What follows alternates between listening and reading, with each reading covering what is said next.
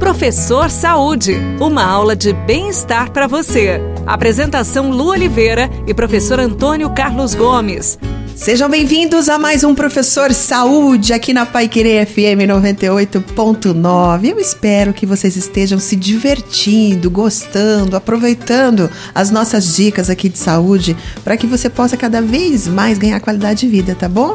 Professor Antônio. Sim. Vamos falar de países altos? Vamos. Porque assim, a gente sabe, tem muita gente que viaja para fora e acaba deixando o exercício de lado, porque ah, eu viajo às vezes para um lugar, eu não consigo me exercitar direito lá. O que que acontece, professor?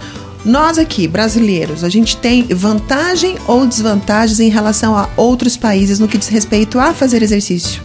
Bom, primeiro vamos falar de uma simples viagem, né? Uhum. Quando você sai daqui do nível do mar e vai para altitude, principalmente lá acima de 2 mil metros, você vai ter sensações completamente diferentes que você tem aqui.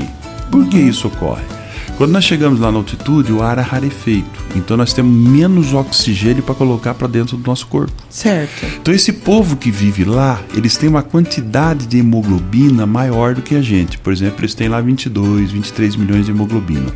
A hemoglobina é onde nós transportamos, é o é o vamos chamar assim, é são os carrinhos que nós transportamos oxigênio para dentro do nosso corpo.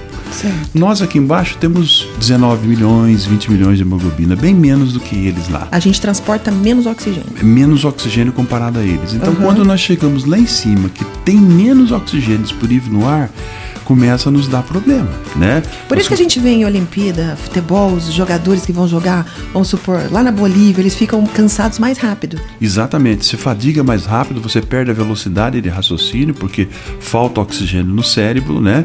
Você perde a potência porque você tem uma fadiga muito precoce. E os sintomas geralmente começam quatro horas depois que a gente chega lá na altitude. Olha só. Então você já começa a sentir mal-estar, uhum. né? Acelera o coração, aquela batedeira que nós chamamos no coração, uhum. né? Você perde o foco, a, a, atenção, dá dor de cabeça, dor na nuca, uhum. náuseas, vômitos, são muitos, né? Dificuldade para respirar.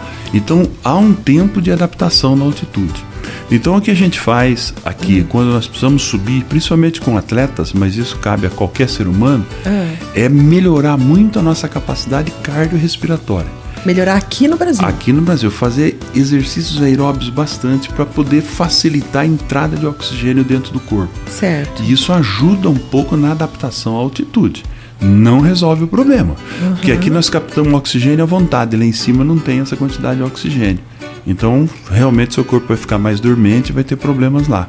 Entendi. Então, antes de ir para altitude, faça um trabalho aeróbio, né? Bastante prolongado aqui para você melhorar a sua capacidade respiratória e diminuir o impacto da chegada na altitude. Puxa, que interessante isso, né? E como que a gente fica feliz de saber que tem pesquisadores, assim como o professor Antônio Carlos Gomes, que estuda esses detalhes para facilitar a vida da população dar essas dicas pra gente e principalmente para os nossos atletas que representam a gente em outros países, né, professor? Sem dúvida nenhuma. É, mas esse impacto hoje a gente já consegue diminuir bastante, até com treinamento de hipóxia aqui em nível do mar. Mas isso numa outra vez, num outro programa a gente fala sobre isso. Perfeito. Então até o próximo programa, professor Saúde. Um beijo no seu coração, fica com Deus e tudo que fizer, faça com amor. Tchau. Você ouviu Professor Saúde. Apresentação Lu Oliveira e professor Antônio Carlos Gomes.